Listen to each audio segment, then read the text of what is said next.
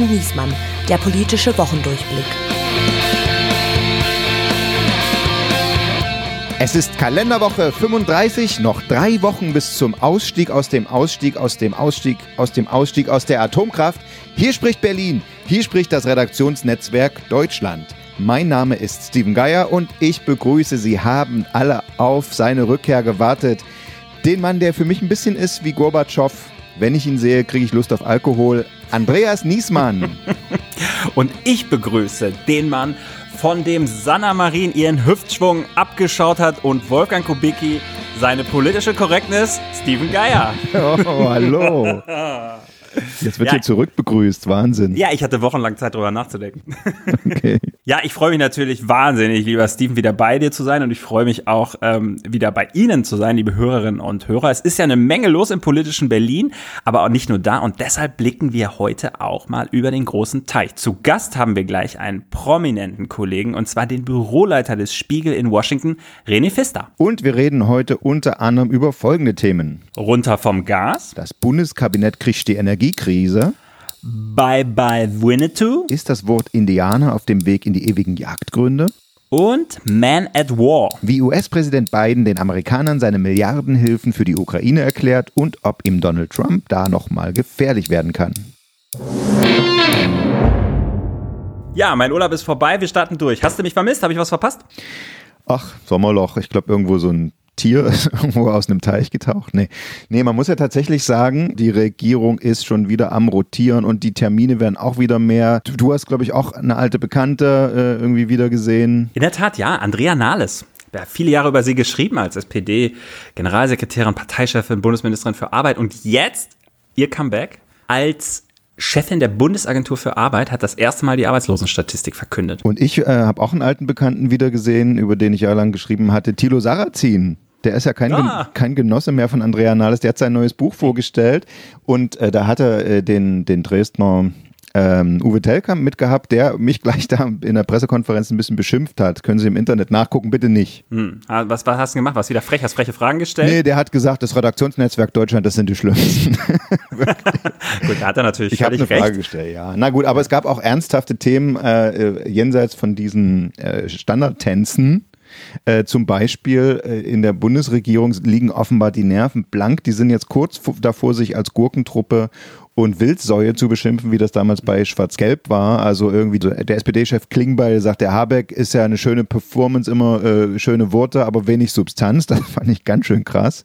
Äh, dann hat der äh, Fraktionsvize Konstantin von Notz zurückge geschossen und gesagt, äh, die SPD soll mal die schlechte Performance von Olaf Scholz und die schlechten Umfragewerte nicht versuchen, dadurch zu bekämpfen, dass sie die Grünen anschießen. Also da muss man sagen, Honeymoon ist over. Feuer unter dem, unterm Dach der Ampel, das muss man sagen. Aber warum eigentlich? Ja, ich sage ja, die Nerven liegen blank. Die merken, äh, äh, das, das zweite äh, Entlastungspaket läuft jetzt aus. Also es dauert nicht mehr lange bis zur nächsten Benzinwut, bis zu irgendwie die Preise wieder deutlich über zwei Euro sind. Die Leute kriegen ihre Gasrechnungen rein. Also ein Kollege hat gerade drüber geschrieben, das höchste, was wir bis jetzt gefunden haben an Verzichtfachung der Gasrechnung, ist verachtfacht. Wer bisher 100 äh, Euro pro Monat bezahlt hat, darf künftig 800 pro, Euro, äh, pro Monat zahlen. Und da gucken natürlich alle zu Olaf Scholz, wie haut er die Deutschen jetzt raus? Ne? Ich mein, oder, oder woran liegt es überhaupt mit diesen wahnsinnigen Gas? Es gab ja diese Debatte über die verkorkste Gasumlage von Robert Habeck, wie ich sie im Leitartikel bezeichnet hast, hast du gleich gesagt, so verkorkst ist die gar nicht. Ja, habe ich. Warum? Habe ich gelesen, ja, dein Leitartikel. Im Urlaub. Ja, und die war, ich war ähm, und ich war gestern in Leipzig und habe da den Chef von VNG interviewt. Ulf Heidmüller heißt der. VNG, für die, die es nicht wissen, ist der drittgrößte Erdgasimporteur Deutschlands. Also ne, wir haben jetzt alle irgendwie gelernt, Unipa ist der größte, das kennen wir jetzt, die Unipa-Umlage. Gazprom Germania war der zweitgrößte, die heißt inzwischen anders. Einzelheiten spare ich mir. Und VNG ist die Nummer drei und angewiesen auf diese Gasumlage, sonst gehen da die Lichter aus. Und der Ulf Halbmüller kann einem lange erklären, warum das absolut notwendig ist, dass, äh, dass dieses Geld dort fließt, weil ähm, ansonsten wandern, äh, wandert erst die VNG und dann reihenweise Stadtwerke, die von denen beliefert werden, wandern dann über die Wupper. Hm, okay, also das, die, die ganze Debatte, dass die das zu Unrecht eingesackt haben, weil der ENBW die ja raushauen kann mit seinem Millionen, Milliarden Gewinn, das äh, ist ein bisschen einfach gedacht, oder? Da haben wir eine Woche von gelebt hier in den Medien. Ja, ja, das war weiß, das habt ihr in Berlin alle immer fleißig geschrieben. Äh, ist ein bisschen einfach gedacht, äh, zumal, zumal ähm, ENBW nicht der einzige Anteilseigner ist. Das heißt, ist, die können auch nicht einfach mal irgendwie anderthalb Milliarden nach Leipzig überweisen oder so. Das ist äh, etwas komplizierter. Und dazu muss man auch sagen, es gab letztendlich sowas wie ein Deal ne, zwischen der Bundesregierung und den äh, Gasimporteuren, weil man nämlich genau äh, das nicht will, dass die Stadtwerke reihenweise äh, über die Wupper wandern oder sich selber an den Märkten überall Gas äh, kaufen müssen. Ähm, erstens können die das nicht. Zweitens bricht dann überall das Chaos aus und deswegen haben die Importeure, also unter anderem auch diese VNG, gesagt, okay, wir importieren das Gas für die Stadtwerke weiter. Äh, Im Umkehrschluss aber, bitte liebe Bundesregierung, müsst ihr dann auch was für uns tun. So und da warten die jetzt darauf, dass das eingelöst ja, Also wo soll die ganze Kohle herkommen, wenn jetzt äh, jeder auch jeder Bundesbürger noch entlastet werden soll? Es sind ja wirklich äh, der der äh, Ökonom Fratscher sagt ja immer, fast die Hälfte der Leute haben gar keine Ersparnisse. Wie soll das im Winter gut gehen? Also Ihr Kollege hat geschrieben, in Österreich gibt es eine einfache Lösung. Jeder bekommt einfach einen Energiecheck, den er dann bei seinem Versorger einlösen kann. Irgendwie 1000 Euro Energiegeld ist ja auch eine Ampel im, im Gespräch. Ja, also ist es das, worauf wir uns dann jetzt verlassen müssen oder Tja, wenn ich das wissen würde, würde ich jetzt das Gespräch mit dir abbrechen und mich hinsetzen und sofort eine heiße Agenturmeldung schreiben. Spaß beiseite am Wochenende kommt das Entlastungspaket, es soll groß werden. Wir hören was über zig Milliarden, die da eine Rolle ja, spielen und ähm, das werden wir alles nächste Woche. Ja, jetzt ist der große Countdown-Moment, ne? Also, ich meine, die Bundes die Ampel will ja nicht mehr diese Nachtsitzungen, Showdown-Momente, aber natürlich am Wochenende jetzt, da werden alle gucken, was wird da beschlossen. Danach kommt die Entscheidung, machen wir, äh, lassen wir die Atomkraftwerke länger laufen. Hast du da eine Wette abzugeben? Ja, ich wette, sie laufen länger, aber nicht alle. Ja, aber wir wissen es noch nicht endgültig, wir kennen die Details nicht. Das wird nächste Woche schätzungsweise unser großes Thema sein. Entlastungspaket, Energiekrise. In dieser Woche haben wir noch mal kurz Zeit, uns zurückzulehnen und auf eine andere Debatte zu gucken, die diese Woche alle elektrisiert hat. Wird Winnetou verboten? Na, da hat der Boulevard natürlich so ein bisschen äh, Tiefluft geholt und etwas aufgepustet, was vielleicht nicht ganz so groß war. Aber wie sich das alles genau verhält, das besprechen wir jetzt mit jemandem, der sich mit dem Thema Cancel Culture Culture besonders gut auskennt und den holen wir jetzt mal dazu. Aufreger der Woche.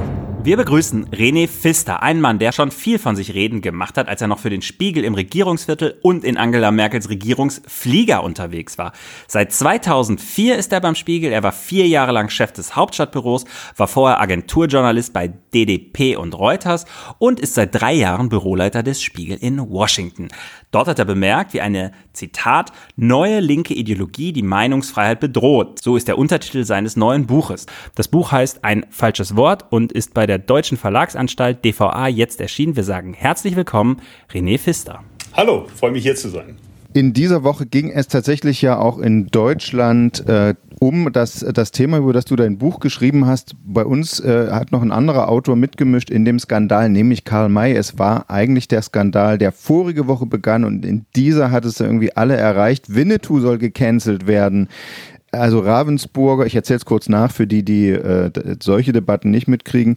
Ravensburger hat ein Buch zu einem Kinderkinofilm äh, zurückgezogen, Der junge Winnetou, weil es Kritik an der Darstellung der Native Americans gegeben hat und überhaupt das I-Wort, darf man noch Indianer sagen. Ähm, dann hat eben vor allen Dingen die Boulevardpresse eine Verbotsdebatte daraus gemacht, bei der ARD nachgefragt, wann der nächste Winnetou läuft. Die haben gesagt, wir haben die Rechte nicht verlängert. Das ergab die Schlagzeile Winnetou wird abgesetzt.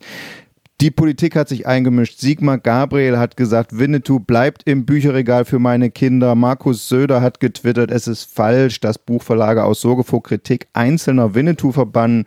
Und Thomas Kemmerich, der nur ganz kurz Indianerhäuptling sein durfte, ähm, sagt, Winnetou ist zwar in die ewigen Jagdgründe gegangen, aber er bleibt unsterblich, er lebt weiter in unserem Herzen. Und die Bildzeitung hat sogar einen äh, Indianerhäuptling, alter Elch, der irgendwo äh, in Deutschland im Themen Park tätig ist, befragt. Er fand das auch eine ganz schlimme Debatte. Lange Rede, kurzer Sinn.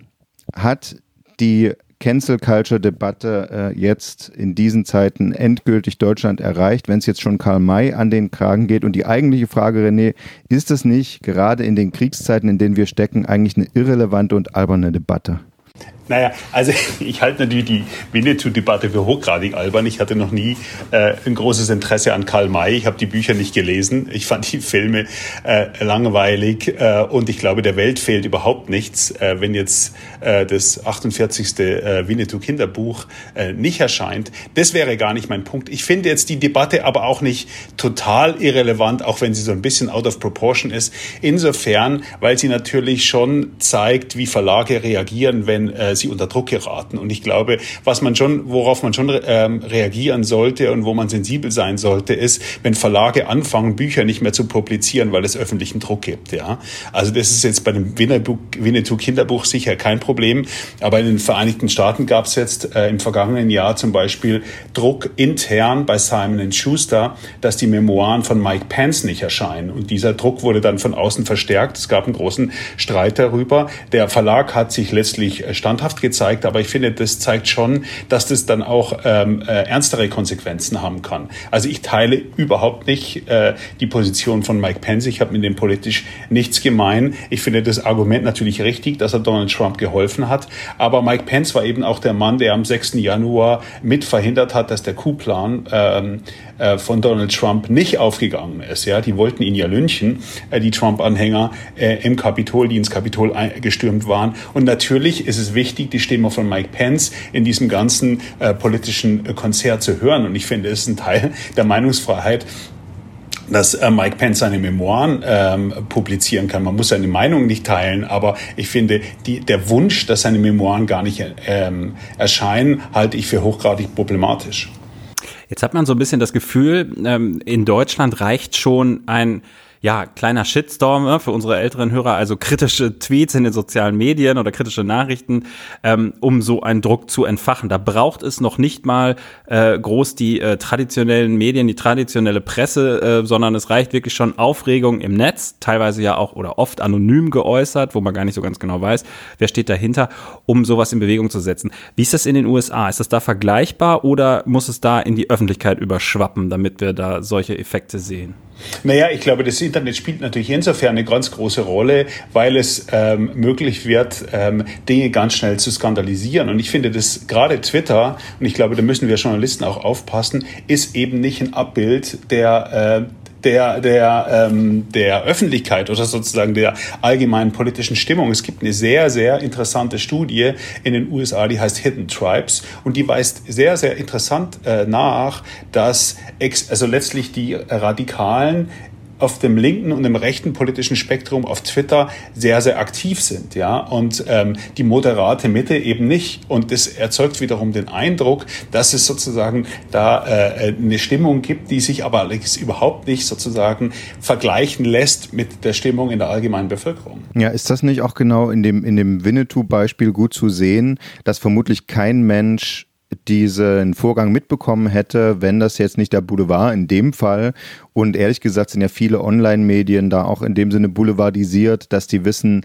gut, da steckt jetzt nicht so viel dahinter, hinter dem Thema. Da waren irgendwie drei Tweets und Ravensburger hat sich den Film nochmal angeguckt und fanden dann auch ziemlich schlecht, wie es ja wohl ist. Ähm, und dann denken sie, ja, okay, da steckt nicht viel dahinter, aber wir können wahnsinnig viel Aufmerksamkeit dadurch generieren und wir skandalisieren das, wir machen dann die Twitter-Reaktion und dann wird es geklickt. Also äh, ja, ist nicht generell das Problem der Umgang, der öffentliche Umgang, Markus Söder und, und äh, Co. und Sigmar Gabriel äh, wissen ja auch, dass das kein relevantes Thema ist, aber wollen da halt auch nochmal gehört werden. Ähm, also die, die Culture Warriors und die, die, die Cancel Culture betreiben, ne, die, die Vogue-Bewegung ist sie nicht das kleinere Problem im Vergleich zu denen, die sich dann draufsetzen, und zwar egal von welcher Seite? Naja, die Frage wird natürlich wird mir sehr, sehr oft gestellt. Also warum schreibst du ein Buch äh, über sozusagen die dogmatische Linke in den Vereinigten Staaten, ähm, wenn Donald Trump doch das viel größere Problem ist für die amerikanische Demokratie? Ja? Und das stimmt natürlich. Natürlich ist Donald Trump, das will ich sofort sagen, ähm, das größere Problem, ähm, die größere Gefahr. Er wird hier wahrscheinlich, äh, da spricht vieles dafür, nochmal antreten. Ähm, aber interessanterweise, wir haben, ich bin jetzt seit drei Jahren in Amerika, äh, seit Sommer 2019.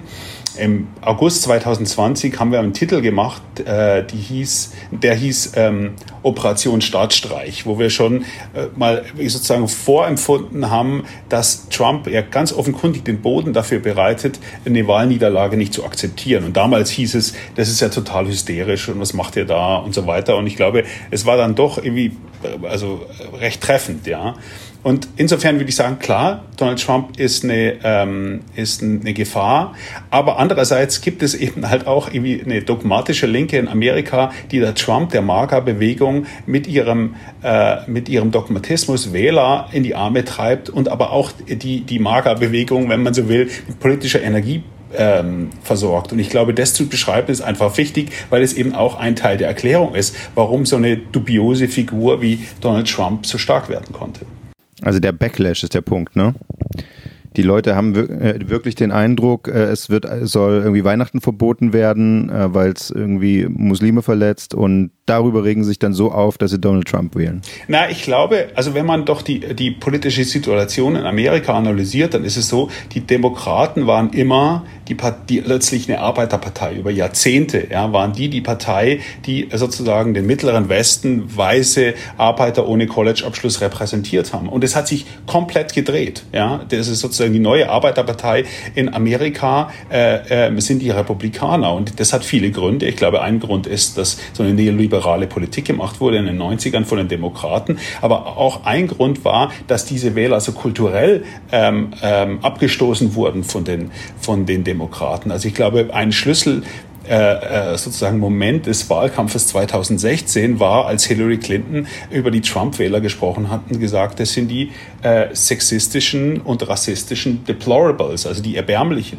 Und wenn man so angesprochen wird von seiner ehemaligen Partei oder von, von der Partei, die man immer gewählt hat, dann glaube ich, ähm, ist es nicht verwunderlich, dass sie sagen, also wenn ihr so über uns denkt, dann wählen wir halt auch Trump. Ja. Es ist ja wahrscheinlich auch ein Problem oder ein, dass das Wohlmeinen, dass selbst Wohlmeinende sich dadurch irgendwie äh, in dieser in diesem Diskurs lost fühlen, weil man einfach so wahnsinnig viel falsch machen kann inzwischen.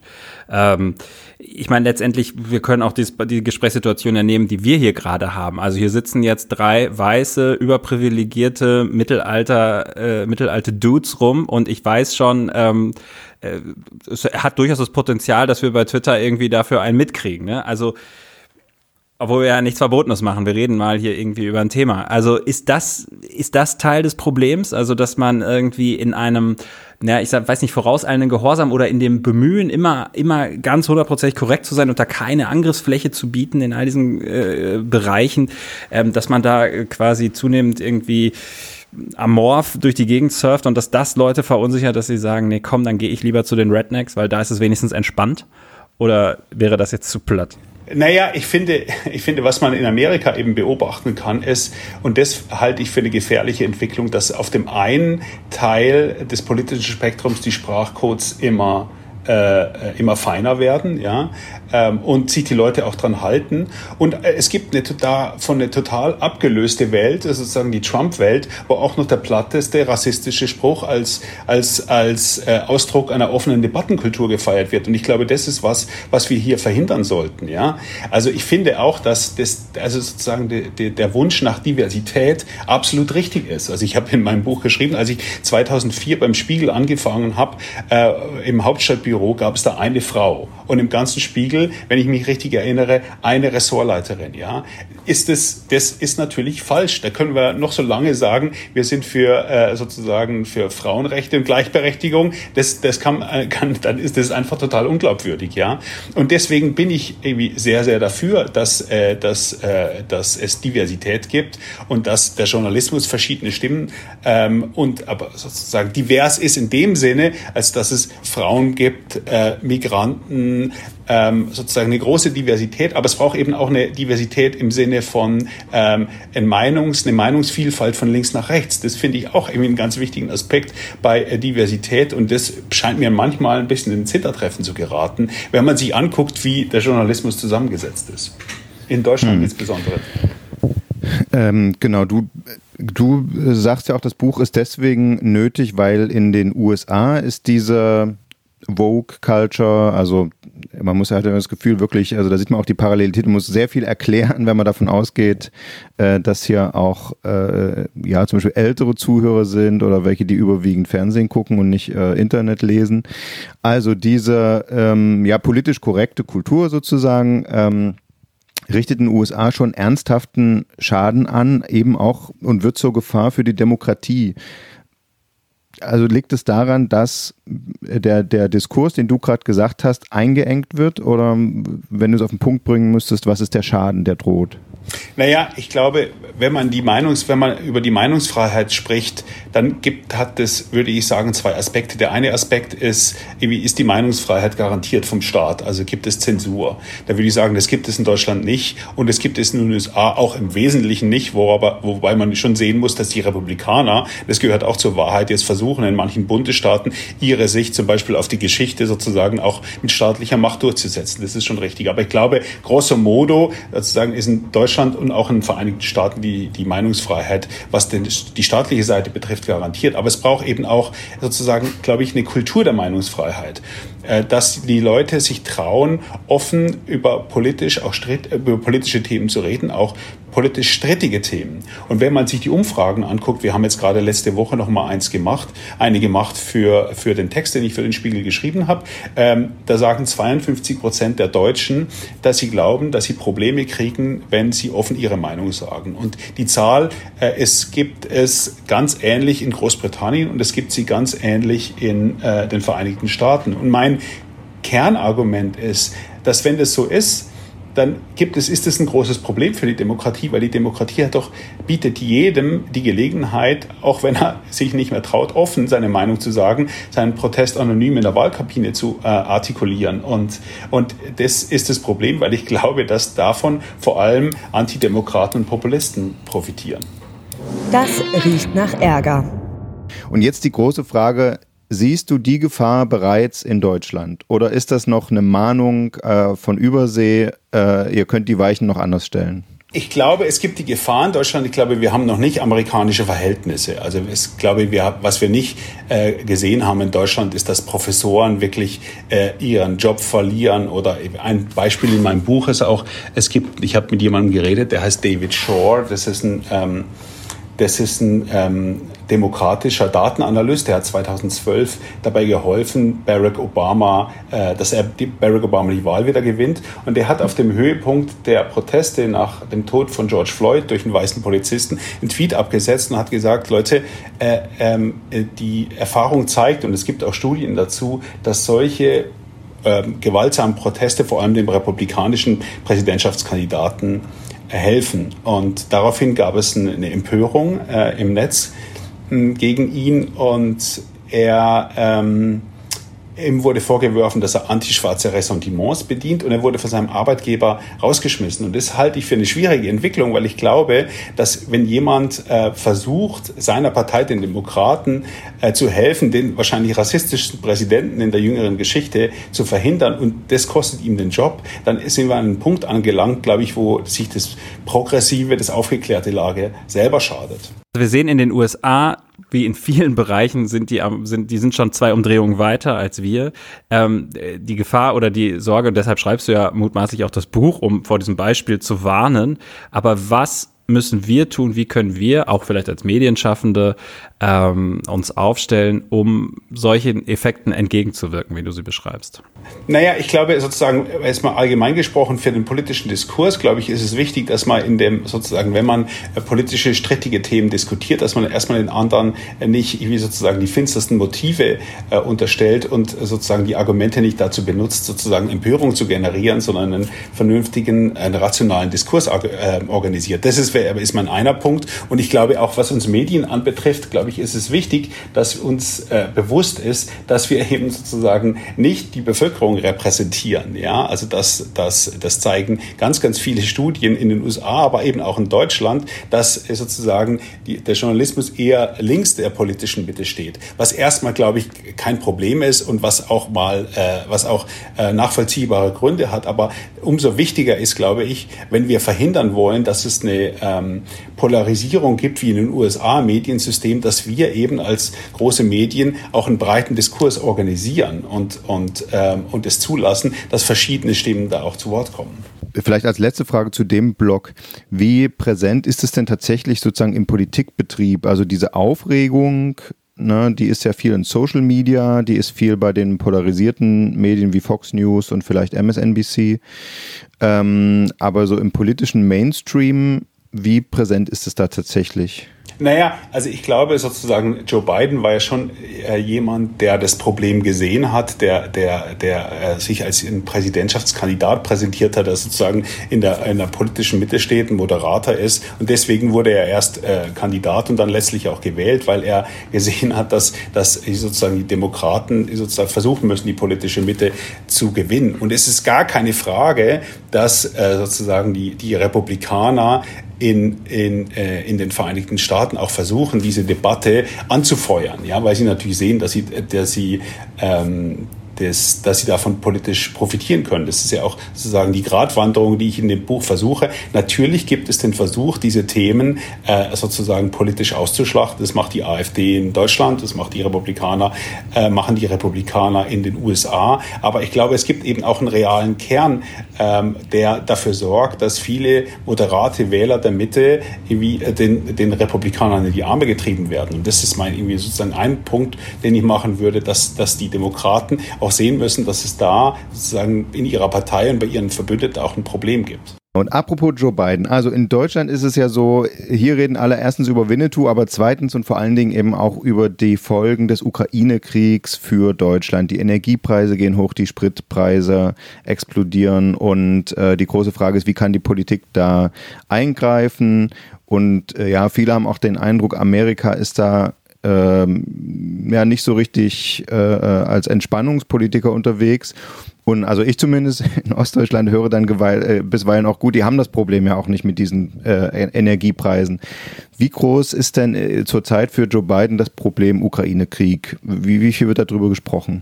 Naja, es ist insofern natürlich ein, äh, ein, Problem für ihn, als dass die Energiepreise auch in den Vereinigten Staaten äh, angezogen haben und die Inflation wird ihm zur Last gelegt. Insgesamt würde ich sagen, seine Politik gegenüber der Ukraine wird also äh, von einer breiten Mehrheit der Bevölkerung geteilt und auch im Wesentlichen von den Republikanern. Es gibt da ein, ein paar, die äh, da eine andere Meinung vertreten. Also mh, hm, im Senat und Kandidaten wie zum Beispiel J.D. Vance. Also es gibt da schon einen isolationistischen Flügel, der, glaube ich, auch gefährlich ist für, äh, für Deutschland und für Europa insgesamt, weil die schon dafür sorgen, dass ähm, äh, an irgendeinem Punkt dafür sorgen könnten, dass die Stimmung kippt. Also wenn Donald Trump äh, nochmal Präsidentschaftskandidat wird, glaube ich, dann muss sich Europa auch schon insofern Sorgen machen, weil er schon in seiner letzten Präsidentschaft wie äh, mit dem Gedanken gespielt hat, aus der NATO auszutreten. Und wenn, jetzt stehen die Republikaner noch in Treue fest zur, äh, zur NATO, aber wenn, wenn sich das an irgendeinem Punkt mal ändern sollte und äh, Donald Trump daraus ein Kampagnenthema macht, falls er Präsidentschaftskandidat wird, dann bin ich mir nicht sicher, ähm, dann bin ich mir nicht sicher, ob diese sozusagen, äh, ob die, die, dieser Konsens bei den Republikanern, dass man zur NATO zu stehen hat, ob der noch hält. Nun ist es auch so, dass die USA ja Milliarden also regelrecht äh, monatlich Milliarden äh, an die Ukraine schicken, zum einen für Waffen, aber auch für, damit da der, der Staatshaushalt am Laufen bleibt und sowas.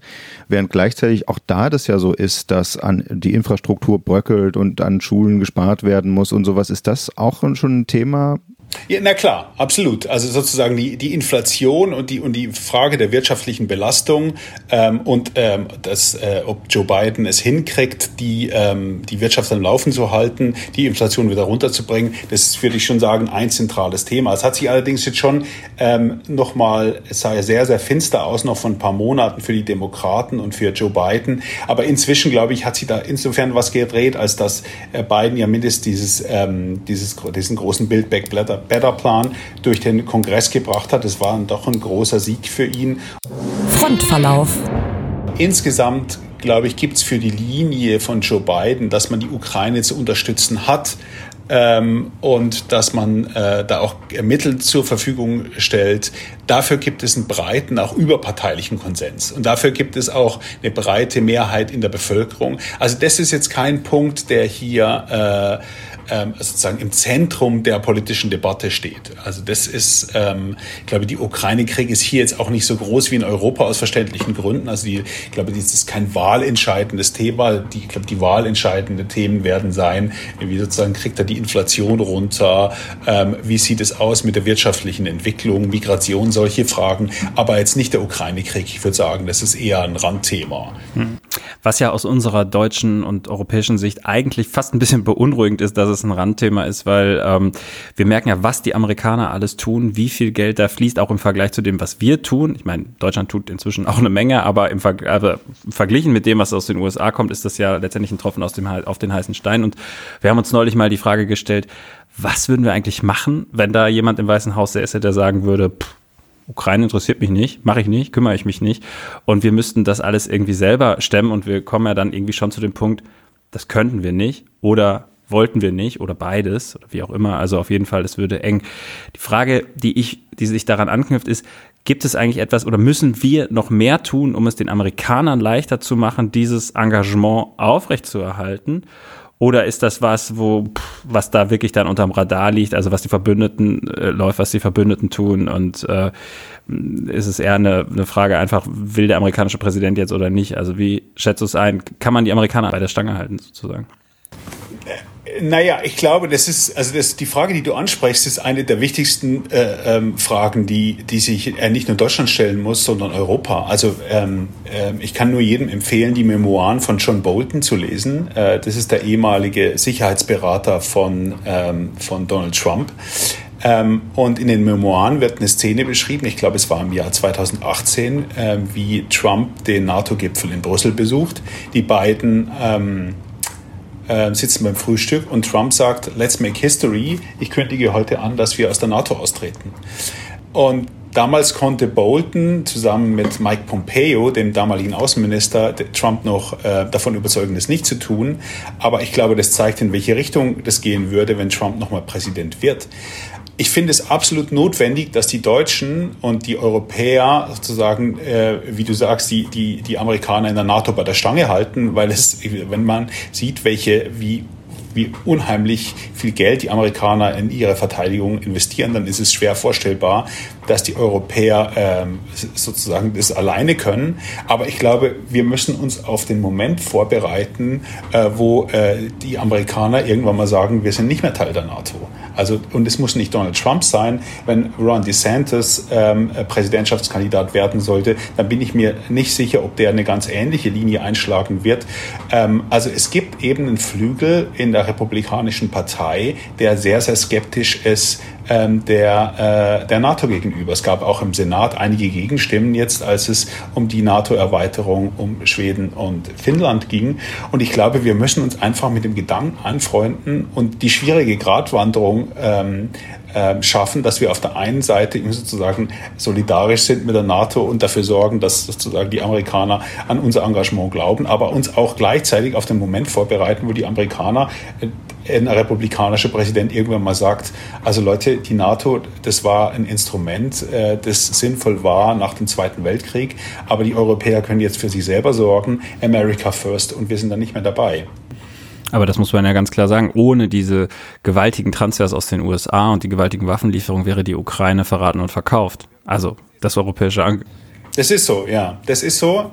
Ähm, aber ähm, aber ich ja, aber ähm, ähm, dass die Europäer da ganz, ganz große Schwierigkeiten hätten und das, das, das könnten sie nicht leisten. Aber ich glaube, wir müssen uns zumindest mal auf, eine, auf ein Szenario vorbereiten, dass wir, wir als Europäer uns wenigstens so äh, äh vorbereiten, dass wir, dass wir fähig wären, sozusagen so einen, einen, einen expansiven Russland entgegenzutreten. Und ich finde, das ist eine Debatte, die wird im Moment in Deutschland gar nicht geführt und das, äh, das irritiert mich ein bisschen. Also bis hin zu der Frage natürlich, also braucht es nicht eine europäische, eine gemeinsame europäische Nuklearverteidigung? Ja? Ähm, also darüber gibt es, ich habe da einen größeren Text im Spiegel geschrieben, da gibt es im Moment noch überhaupt keine Debatte darüber und ich glaube, ich halte es für absolut notwendig. Ja. Update bitte. Jetzt hast du das entscheidende Stichwort für unsere letzte Frage schon äh, gegeben, nämlich äh, Trump tritt er nochmal an, tritt äh, ein, ein, Gegenkandidat innerhalb der äh, Republikanischen Partei an. Bringst du nochmal auf den Stand, jetzt läuft ja dieses Boxgate, die Ermittlungen äh, vom FBI, weil er da geheime Dokumente gestohlen hat. Äh, schadet ihm das? Wer wird ihm, wer wird ihm gefährlich im, im Rennen um die Kandidatur? Und müssen wir uns nochmal auf Trump einstellen? Mit der Bitte um eine kurze Antwort. ja, das ist, eine ganz schwierige Frage.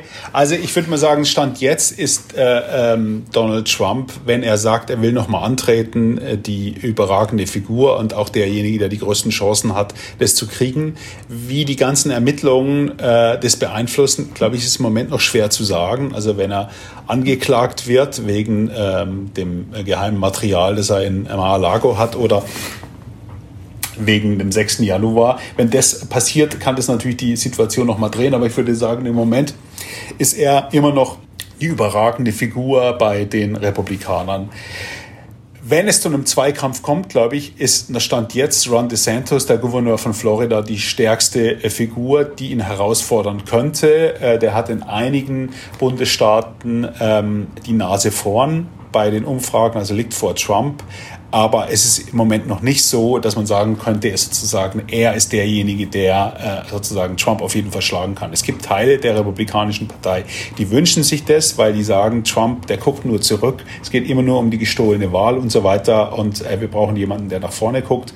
Aber das ist noch nicht hm. die Mehrheit. und Joe Biden hat schon gesagt, dass er nochmal antritt, ganz kurz.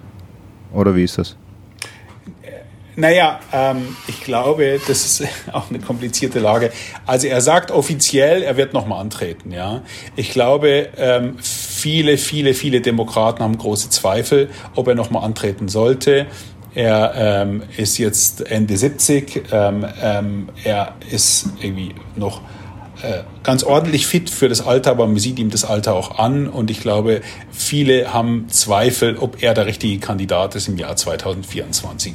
Die Debatte wird jetzt noch nicht so richtig offen ausgetragen, weil die Midterms vor der Tür stehen.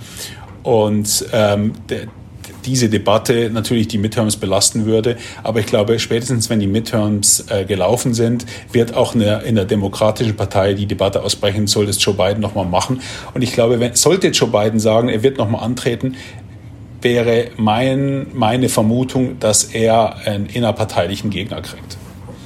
Jetzt gibt's ja, gibt, ist ja die erste Reaktion, die viele, äh, äh, die transatlantisch orientiert sind, haben, irgendwie, dass man sagt, okay, alles ist besser als Trump. Aber dann beschäftigt man sich ein bisschen mit äh, DeSantis äh, in Florida und stellt fest, naja, also es gibt ja auch Menschen, die sagen, der ist in Wahrheit noch viel gefährlicher als Trump, weil er nicht so plump ist und äh, auch noch anschlussfähig an andere gesellschaftliche Schichten. Wie schätzt denn du das ein?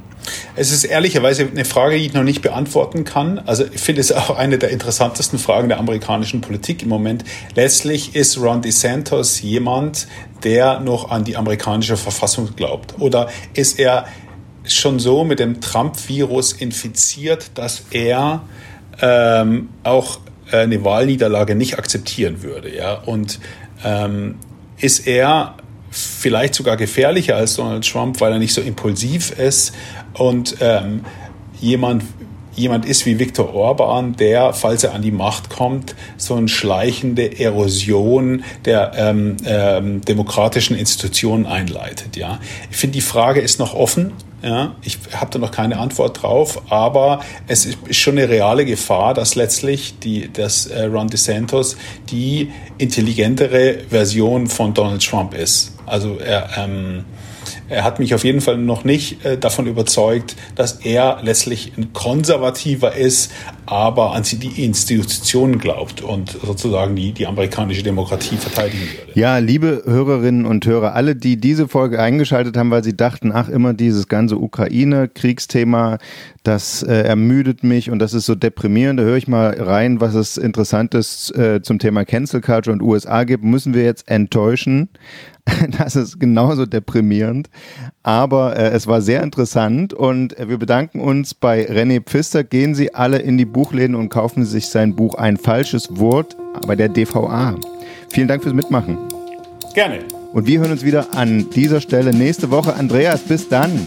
Ciao. Ciao.